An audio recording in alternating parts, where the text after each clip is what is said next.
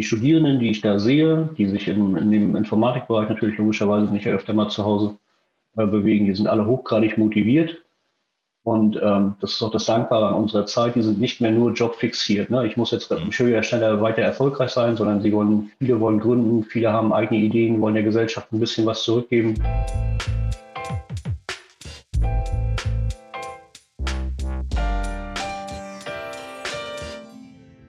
Hallo und herzlich willkommen. Mein Name ist Stefan Suko und in meinem Podcast geht es um Macher mit Vision, um Menschen, die etwas bewegen wollen in Stralsund. Und mein heutiger Gast ist André Husmann. André Husmann, Innovationslotse, Digitalpionier, Vordenker, ein Macher, wie man ihn kennt. Darum bin ich sehr froh, dass er heute hier ist. Und mit ihm gemeinsam werden wir sprechen über die ist da die Themen Elvir, das Netzwerk Elvir, was ich ein, finde eine sehr spannende Idee ist. Und die Frage beantworten, ist Stralsund ein Hotspot für Wohnen im Alter? Das ist eine Sache, die mich wirklich sehr interessiert. Ich bin froh, dass du heute Morgen da bist. André, schönen guten Morgen. Guten Morgen, Stefan. Ich freue mich auch, dass ich äh, bei euch oder bei dir sein darf. Ja, André, die, man bezeichnet dich als Vordenker, Digitalpionier, Innovationslotse. Das ist ja eine hohe Messlatte, die angelegt wird. Ähm, digital, wie, wie bist du eigentlich so zu den digitalen Themen gekommen? Ist das deine, deine DNA? Hast du das schon als Kind gemacht oder bist du da quasi so reingeworfen worden? Ja, also ich bin ja äh, 1980 geboren, für die, die ein bisschen rechnen wollen und äh, dann rauskriegen, wie alt ich bin. Ähm, und habe relativ früh durch meinen Vater und durch meine Nachbarn tatsächlich bei Robotron und Co. gearbeitet haben, äh, Kontakt gekriegt mit, der Thema, mit dem Thema Elektrotechnik und mit den ersten, sage ich mal, Computern, die es so für mich gab. Ähm, die wurden immer handhabbarer und so ist von VC20 über äh, C64 bis hin zum ersten 386 DX40 äh, quasi die DNA mit mir gewachsen. An der Stelle wurde mir eingepflanzt und seitdem bin ich dabei. Ähm, ich habe bei der TUS Energie irgendwann eine Ausbildung zum Fachinformatiker für Anwendungsentwicklung gemacht. Und wer das Unternehmen noch kennt, das war so Anfang der 2000er, das war das erste Unternehmen, was sich mit Online-Buchung von Hotelzimmern damals beschäftigt hat weltweit. Und äh, dort bin ich quasi infiziert worden mit dem Machergehen. Ne, das eine ist ja Wissen und äh, Technologie gestalten können. Und auf der anderen Seite dieses Voranpreschen, diese Startup-Mentalität, würde man heute sagen. Ähm, ich bleibe dabei beim Machen äh, da ging es eigentlich aktiv los. Du bist ja auch ähm, selber unternehmerisch aktiv ähm, mit, mit Dingen, die das Leben im Alter einfacher machen sollen. Ich habe das sehen können in dem Projekt Elvir, also den Container, den du ausgestellt hast. Du bist da sehr infiziert in diesem Thema. Ähm, dich treibt das da auch voran. Warum machst du das? Ist, äh, siehst du da so viel Potenzial? Kann man da Geld verdienen? Ja, ähm, ich habe mir in meinem Leben abgewöhnt, Geld verdienen voranzustellen. Das klingt jetzt total äh, blöd, aber im Endeffekt ist das das natürliche Resultat von Leistung, dass du halt damit auch Geld erwirtschaftest. So von daher ist der Verdienst gar nicht mein Hauptantrieb, sondern das äh, Bewegen der Gesellschaft beziehungsweise das ähm, etwas zurückgeben. Ne? Ich bin, bin gern Teil unserer Gemeinschaft und habe 2007 irgendwann mal auf einer Gesundheitskonferenz des Bundes gesessen da hat man gesagt, 2030 ist die Welt so schlecht, weil wir sind alle zu alt, alle zu krank und das System bricht zusammen. So. Äh, auf der anderen Seite, wenn du Technologe bist, siehst du, wie handhabbar auf einmal Technologie wird. Ne? Also 2007 gab es schon das erste iPhone, ne? also für die, die jetzt auch nochmal nachrechnen wollen. Also die, die, digitale Bewegung war da ja schon da und die Technik wurde, hat im Kling sagt man im, im Amerikanischen, also wurde handhabbar für den Menschen. Das war die linke Seite. Auf der rechten Seite habe ich dann relativ früh, weil ich damals in Putbus eine Forschungseinrichtung begleiten durfte, im IT-College, äh, mit den Senioren in Kontakt gekommen, wo ich mal gefragt habe, was sind denn deine Herausforderungen? Ne? Also warum würdest du eigentlich zu Hause ausziehen wollen, beziehungsweise uns negativ formulieren wollen würde, warum musst du zu Hause ausziehen? So, und da kamen so die ersten Gedanken, also nicht nur bei mir, sondern in, in, in der gesamten Welt, an diesem Thema Ambient Assisted Living, im Hintergrund wirkende Assistenzsysteme, sagt man dazu im Deutschen wo es darum geht, also Menschen durch Technik eine gewisse Unterstützung anzugedeihen. So, da ist das gewachsen. Und jetzt, um auf deine Frage zurückzukommen, das war 2007 noch lange kein Markt. Das war sehr forschungsgetrieben und sehr projektgetrieben. Ähm, heutzutage ist das ganz anders. Liegt aber auch daran, dass das Thema Smart Home, Smart City immer mehr in den Fokus rückt. So, und äh, so habe ich mich mit meinem Geschäftspartner 2017 auf den Weg gemacht, genau diese smarten Technologien deutlich anwenderfreundlich und deutlich wohnungs- und objektbezogen zu Menschen zu bringen. Immer mit dem Ziel, niemanden zu bevormunden, keinen zu verurteilen, niemanden zu stigmatisieren. Das sind also drei Attribute, die für mich äh, wichtig sind. Das ist ähnlich wie beim Auto. Das ABS soll funktionieren, wenn du es brauchst, aber dich nicht von vornherein quasi negativ beeinflussen oder dich hemmen, etwas zu tun. So ist auch das ganze Denkmuster bei Ilvia und bei all dem, was da so links und rechts entstanden ist, äh, bekommen, ja. Das ist ja ein unglaublich spannendes Thema. Ähm, kannst du da vielleicht noch das ein oder andere praktische Beispiel sehen? Also in deinem Container habe ich gesehen Systeme, die, wenn man das Haus verlässt, sich selber abschalten. Ähm, ähm, die gewisse ähm, Sturzmelder dabei sind. Das gibt es ja heute schon in der, in der Form in Einzellösung aber in der Vernetzung und in der ähm, Hilfestellung als solche, ich fand das sehr spannend, ist ja nun auch schon ein paar Tage her, wo ich es gesehen habe. Wo geht da so der Trend hin? Was, was, also Innovation ist da scheinbar unglaublich viel drin. Ähm, was ist da dein Part dabei? Was treibst du da voran? Ist es das Netzwerk eher oder ist es der Technologiegedanke ja. dahinter? Ja, es ist eine Mischung aus allem. Ne? Das ist ähm, die Herausforderung beim Machen und beim Gestalten. Ähm, ich bringe erstmal das praktische Beispiel und dann äh, transformiere ich mal, wo geht die Reise hin. Ähm, das Beispiel, was, was vielleicht jedem einleuchtet, ist, stellt euch vor, ihr dürft auf einmal nicht mehr kochen, ne, also dürft den Herd nicht mal verwenden, von, von heute auf morgen, weil irgendein Dritter für euch entscheidet, ihr seid jetzt vergesslich, ihr seid krank genug oder einfach alt genug und lebt jetzt allein und dürft halt zu Hause nicht mehr kochen. So. Und äh, dieser Herd, wenn er aus ist, kein frisches Ei mehr, keine Bockwurst mehr, kein Steak braten, kein Mittag machen, etc. pp. Ne? Die Konsequenz, die daraus entsteht, ist extrem. Du brauchst weniger einkaufen gehen, du gehst automatisch weniger raus, du hast automatisch weniger Selbstkontrolle über dein Leben, über eine Routine, die du dir über Jahrzehnte, manche sogar schon Jahrhunderte angeeignet hast und antrainiert hast. Ne? Und dieser Kompetenzverlust führt dazu, dass Leute noch mehr vereinsamen, sich noch mehr zurückziehen und vor allen Dingen sich unsicherer fühlen. Und wenn man sich das technologisch heute anguckt, ist das völliger Quatsch, ähm, dass das notwendig ist. Warum? Weil es Wärmesensoren gibt, die ein paar Cent kosten im Einkauf, so eine Herdplatte perfekt überwachen können und sagen können, oh, guck mal, ähm, da erreichen wir jetzt eine gewisse Temperatur, die ist eher untypisch beziehungsweise führt zu einer gewissen Gefährdung. Oder ähm, wir können messen, wie viel Strom gerade durch den Herd fließt und ob der überhaupt ist. Wir können diesen Wert vergleichen, ob jemand sich aktiv gerade in der Küche bewegt. Man Bewegungsmelder kennt man ja auch von überall. Das heißt, wir können diese Gefahr, die von dem äh, vergessenen Herd ausgeht, äh, so eliminieren, dass es keine Gefahr mehr ist, sondern der Herd sich ausschaltet, bevor der Mensch, also auch wenn der Mensch es vergisst und stundenlang da etwas auf dem Herd stehen lässt, etc. pp. Und da bin ich dankbar über das Elvia-Netzwerk. Das eine war jetzt die technologische Erklärung. Ne? Wir haben also eine, ein gewisses äh, Mesh von Sensoren, die also das überwacht. Und äh, mit Hilfe von Elvia können wir das A zum Menschen bringen und B, wir sehen die Signifikanz dieses, dieses Produktes. Das heißt, wir haben ja gemeinsam mit verschiedenen Krankenkassen das evaluiert und sehen, wie viel Alltagskompetenz das den Menschen zurückgibt. Wir können natürlich nicht messen, wie viel länger er dadurch in seiner eigenen Wohnung bleiben kann. Warum? Weil der Mensch hat ja, also wird ja mit dem Alter zunehmend kranker leider und auch multimorbid sagt man, hat ja verschiedene Ausfallerscheinungen. Das heißt also, es lässt sich natürlich jetzt nicht darauf zurückzuschließen, ob er nur durch den Herd länger zu Hause bleibt, weil im schlimmsten Fall stürzt er nächste, nächste Woche die Treppe hoch ne, und muss ins Krankenhaus, Oberschenkelbruch geht ja nach irgendwie eine stationäre Unterbringung. Ähm, das können wir nicht messen. das ist genau der Unterschied zwischen meiner Rolle bei Ilvia, ne, da bin ich eher der, der, der Lotse, der Übersetzer. Das heißt, ich sage, guck mal, im Markt gibt es die und die Sensoren, die und die Technologiemöglichkeiten. Passen die zu eurem Problem? So eine Art Matchmaking. Ne, da kommt Demenz, das ist gerade so ein, so ein Riesenthema, natürlich auch in Corona, das, äh, oder zur Corona-Zeit das Thema alleine zu Hause sein müssen, keinen Kontakt mehr zu den Angehörigen etc. pp. Das sind auf der rechten Seite die Alltagsprobleme unserer Netzwerkmitglieder. Auf der linken Seite gucke ich natürlich, was ist im Markt verfügbar und wie kann man das im Endeffekt gestalten dann, ne, du bist ja, ja, du bist ja ähm, recht gut vernetzt, ähm, auch ähm, äh, im Wirtschaftsministerium. Ähm, äh, alle entsprechenden Stellen, die man braucht, um diese Sache an, äh, zu platzieren und auch um das Thema voranzubringen, ähm, wird, werden wir hier weil der Podcast zielt ja auch auf Straße und ab werden wir hier äh, als Hotspot in Straße und auch mit dem Thema wahrgenommen. Haben wir Kompetenzen? Die, äh, die Alleinstellungsmerkmale haben in dem Thema hier in der Region? Du hast ja da einen guten Überblick. Ähm, gib mir mal da so einen Stand.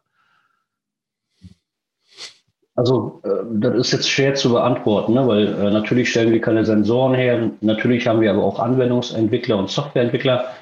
Ähm, ich sage mal, das ist ein zartes Pflänzchen. Die Hochschule macht sich gerade sehr, sehr gut auf den Weg. Äh, guckt ja, dass sie den, den Fachbereich Technologien am Menschen, äh, was ja so übergreifend ist zwischen Elektrotechnik, Maschinenbau und äh, dem Thema Betriebswirtschaftslehre, äh, vernünftig platziert bekommen. Da beginnen wir gerade. Ähm, was in Vorpommern-Greifswald und in Greifswald vielleicht einen Ticken besser läuft, ist, dass es da A, größere Gesundheitsanbieter gibt. Ne? Also es gibt ja eine Unimedizin, die ist deutlich größer als ein Helios zum Beispiel in Stralsund. Hat auch einen Forschungs- und Lehranteil, den haben wir ja nicht in dem Bereich und auch wenig Mediziner. Ähm, und die Infrastruktur ist in Greifswald deutlich besser. Ne? Also es gibt deutlich mehr Büroflächen, es gibt deutlich mehr Innovationsförderung. Ähm, das ist in gewisser Weise historisch gewachsen. Aber also macht sich da, glaube ich, auf einen guten Weg, das zu tun und dort Hotspot zu werden.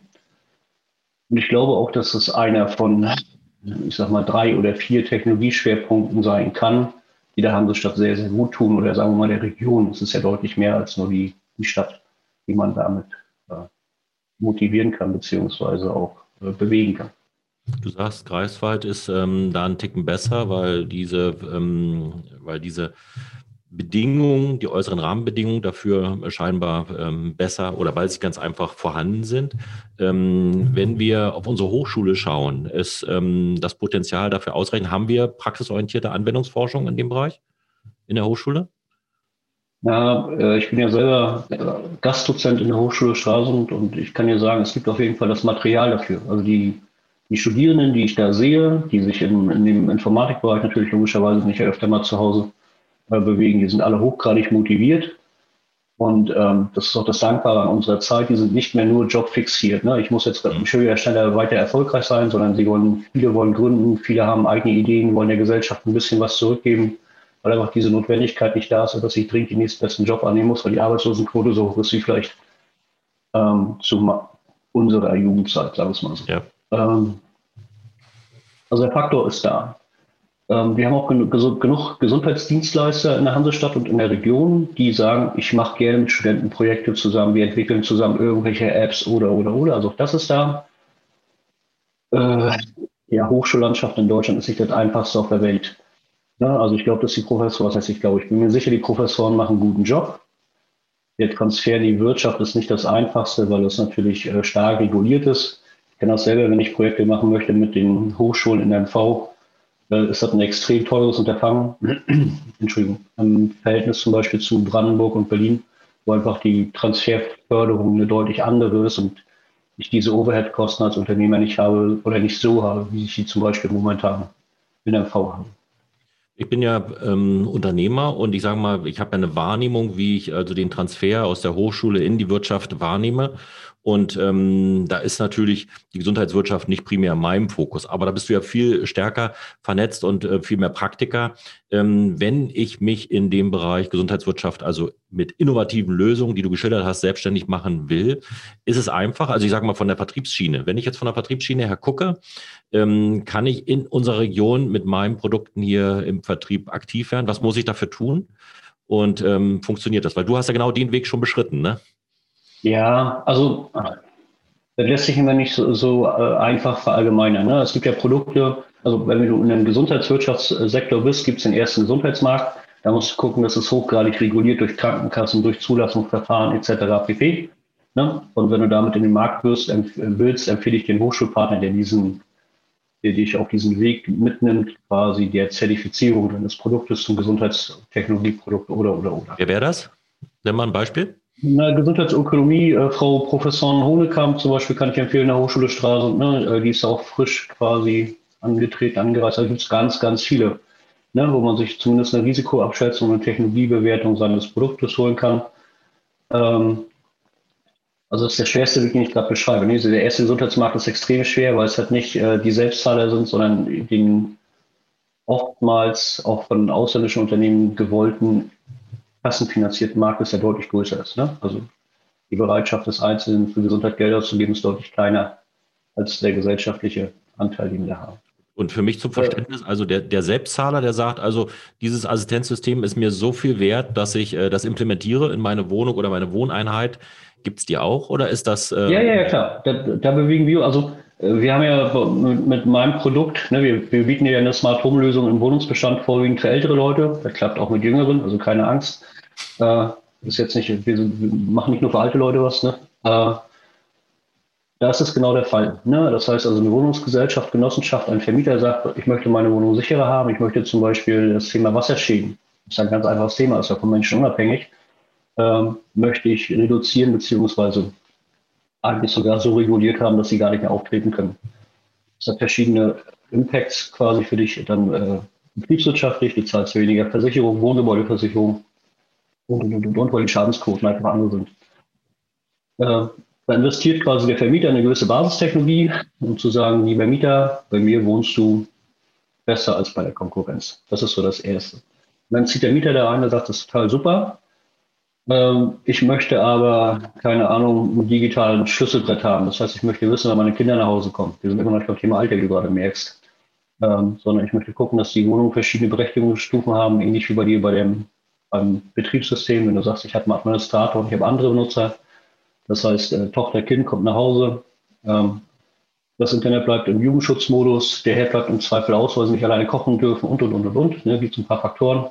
Also, natürlich wenden bei uns die Wohnung nicht ab, aber dein Topf ist trotzdem schwarz, ne, wenn, die, wenn du das Wasser vergisst bei den Nudeln. Ne? Also, deshalb gibt es immer noch dieses Kinder dürfen nicht kochen oder sollen nicht alleine unbeaufsichtigt kochen. Selbstzahler. So, und dann sind wir bei Oma Erna. Oma Erna äh, braucht jetzt eine Herdabschaltung. Da sind wir ganz klar im kassenregulierten Markt.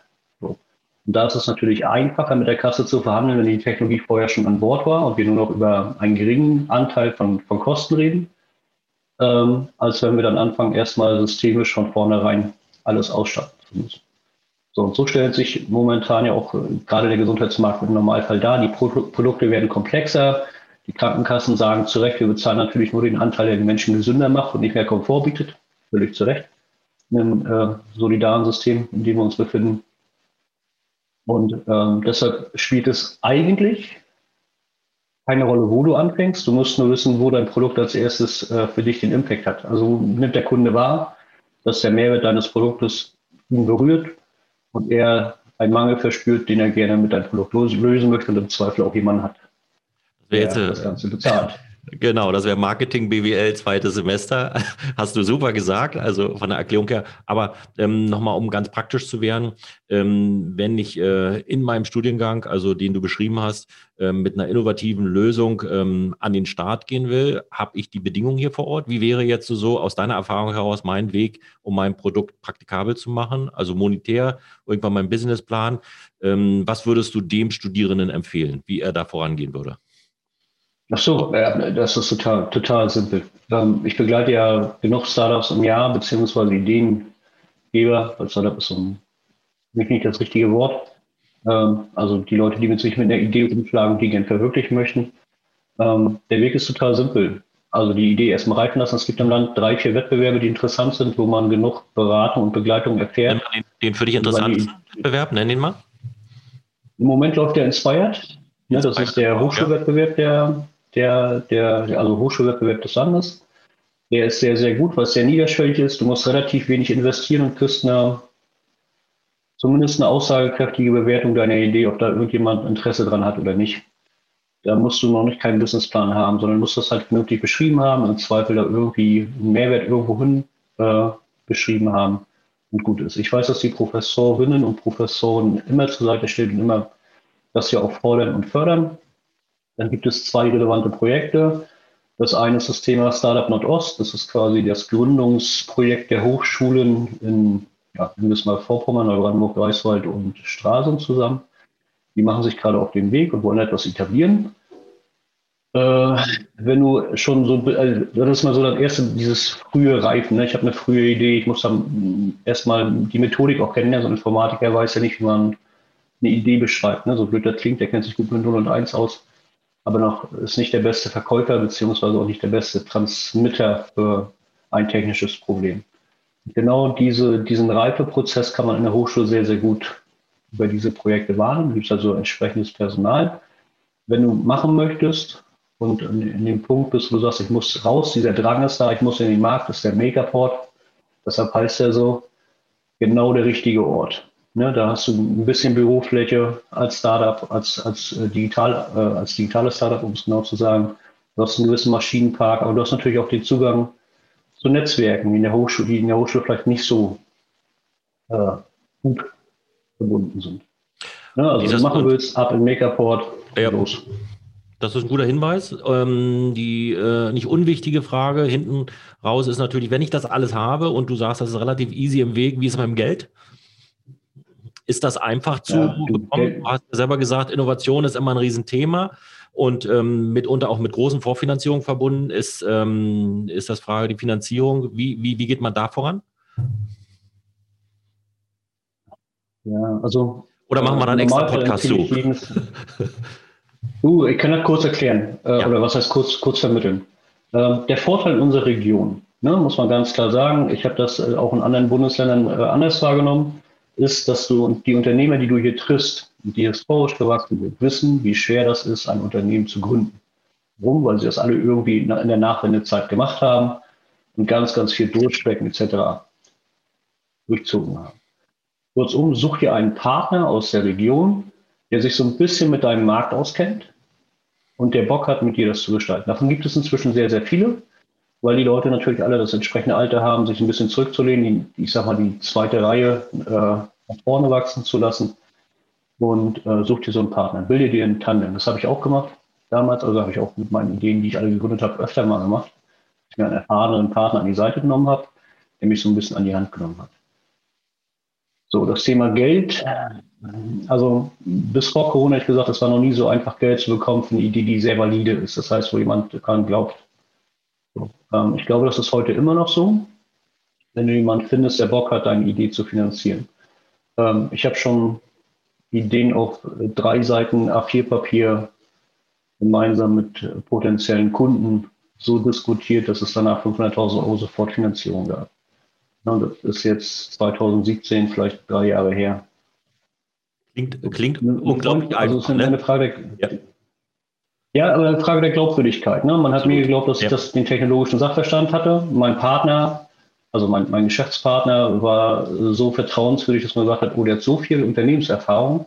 Ne, wenn die beiden sich schon zusammengetan haben und die Idee klingt ja auch wirklich gut und ist ja auch gut nach wie vor, äh, also erzeugt inzwischen ja auch genug Geld, ähm, dann glauben wir diesem Tandem. Ne? Das ist nicht die Einzellösung. Das Team muss stimmen, die Idee muss natürlich als erstes greifen und bei deinem möglichen finanziell äh, einschlagen. Der muss dafür irgendwie, ich sage mal, das ist 10 Prozent äh, Kopf, 90 Prozent Bauch.